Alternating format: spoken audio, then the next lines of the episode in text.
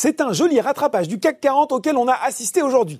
L'indice avait commencé la journée dans le vert avant de voir son avance s'effriter et de basculer en territoire négatif avec l'enquête ADP sur l'emploi américain, mais il a bien rebondi pour finir à plus 0,35% vers les 5830 points. Il signe même un nouveau plus haut annuel en cours de séance à 5871 points 43. Alors oui, en février, l'économie américaine n'a créé que 117 000 emplois, soit bien moins que les 180 000 attendus par le consensus compilé par Briefing et bien moins que les 195 000 de janvier. Il faudra voir si cette déception se confirme vendredi avec la publication euh, des chiffres officiels de l'emploi américain. Les investisseurs guettent aussi l'issue de l'examen par le Sénat du projet de plan de relance de 1900 milliards de dollars. À 17h45, on a donc une évolution contrastée des indices avec un Dow Jones à plus 0,44% vers les 31 530 points, mais un Nasdaq qui se replie de 0,6% vers les 13 280 points. L'indice de valeur des technologies qui est également euh, fragilisé par la reprise de la hausse des rendements obligataires.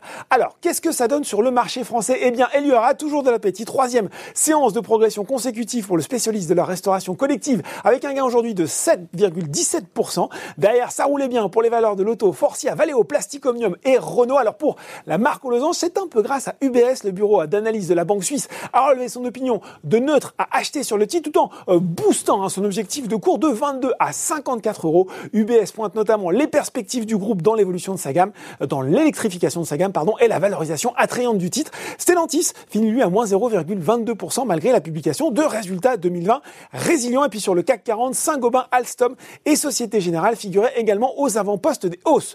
Côté baisse cette fois-ci, McPhee Energy, Sartorius Tedim et GTT signent les plus forts replis du SBF 120. Et puis sur le CAC 40, les journées eh, se suivent et se ressemblent pour Engie. Huitième séance consécutive dans le rouge pour le groupe d'énergie. Sa directrice générale Catherine McGregor a aujourd'hui la priorité faite aux énergies renouvelables, a rejeté l'idée d'un démantèlement du groupe. Alors pour rappel, hein, Engie a lancé en 2020 une revue stratégique devant conduire à la cession ou à l'introduction en bourse des deux tiers de ses activités de service. Veolia est aussi mal orienté. À noter enfin Eramet qui se replie de 1,7% alors que selon l'AGFI, la famille Duval, premier actionnaire du groupe minier français, a écrit à l'État actionnaire pour demander le départ de la PDG Christelle Boris.